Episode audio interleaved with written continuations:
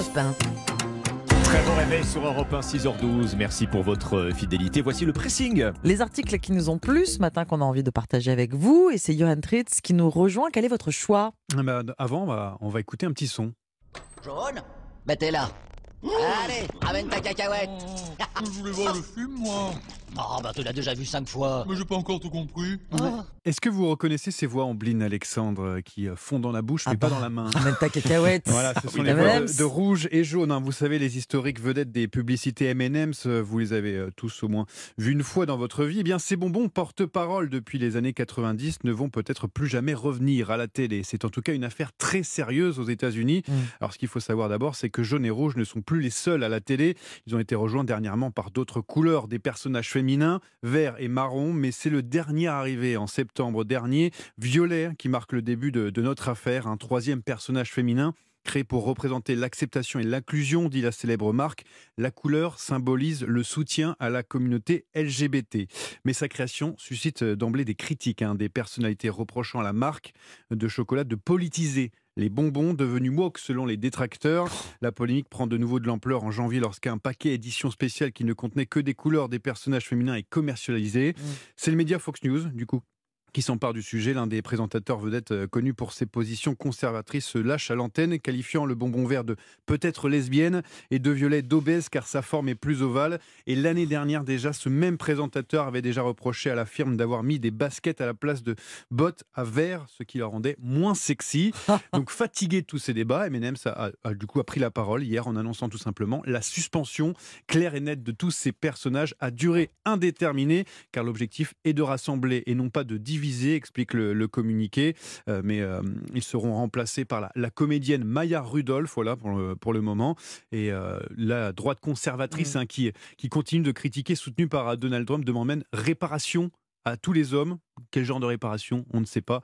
Mais toute cette histoire rocambolesque est à lire dans Libération ce matin. Ambiance. J'ignorais que les M&M's pouvaient cristalliser des débats politiques. On On le parle, on de, télé. on parle de bonbons quand même. Hein. Oui, On- bonbons, se- bien bonbons, d'accord. hein, voilà. Eux, on va pas continuer à les manger.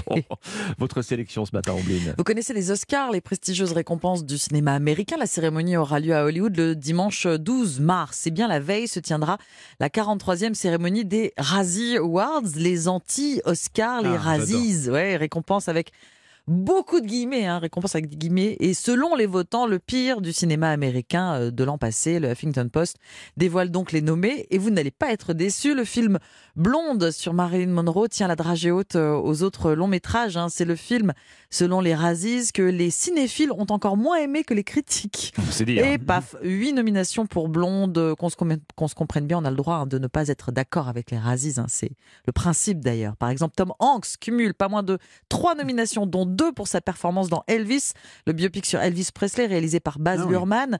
Il incarne un colonel Parker absolument détestable. Tom Hanks convoite entre autres le trophée de la performance la plus largement tournée en dérision. On n'est pas forcément d'accord avec les Razzies, je le répète. Vous allez pouvoir découvrir la liste complète des nominations sur le site du Huffington Post. En général, les actrices et acteurs sont, sont bons joueurs. De nombreux et excellents comédiens ont déjà remporté des Razzies, à l'image de Leonardo DiCaprio et Sandra Bullock. Et concernant les Oscars, on connaîtra la liste des nommés demain. Bon, autrement dit, Ambline, vous avez aimé la prestation de Tom Hanks dans Elvis. Il est absolument formidable. Bon, que je n'ai, je n'ai Comme pas vu Elvis, mais je- je- Formidable et détestable. Bah, Formidable. On adore le personnage. le personnage. Le oui. personnage. bien sûr, bien sûr. C'est à vous, Alexandre.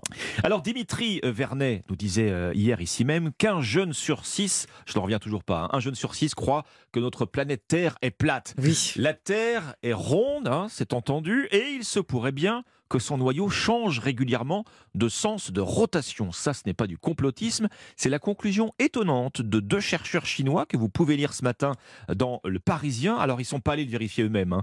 Euh, le voyage au centre de la Terre, ça reste euh, du domaine de la fiction et de Jules Verne. Mhm. Mais d'après leurs recherches, la graine qui se situe donc au centre de notre Terre et qui bouillonne à 6000 degrés changerait de sens de rotation tous les 35 ans environ.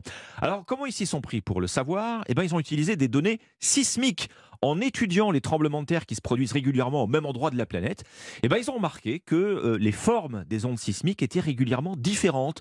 Leur conclusion, eh bien, c'est que le noyau de la Terre aurait marqué une pause dans sa rotation autour de l'année 2009 avant de se remettre à tourner à nouveau sur lui-même, mais cette fois dans l'autre sens. Ah oui. Et l'an dernier déjà, d'autres scientifiques, il se trouve, avaient montré un changement similaire du noyau de la Terre au début des années 70. Autrement dit, 35 ans de rotation dans un sens, 35 ans dans l'autre, le noyau de la Terre suivrait un cycle complet de rotation d'environ 70 ans.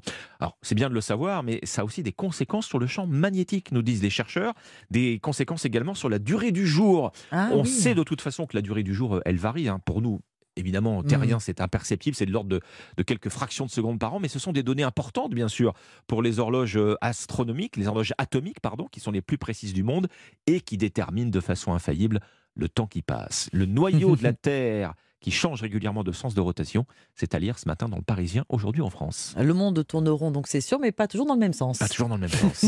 Merci Alexandre, merci Johan. C'était le pressing sur Europe 1. À tout de suite avec la partition.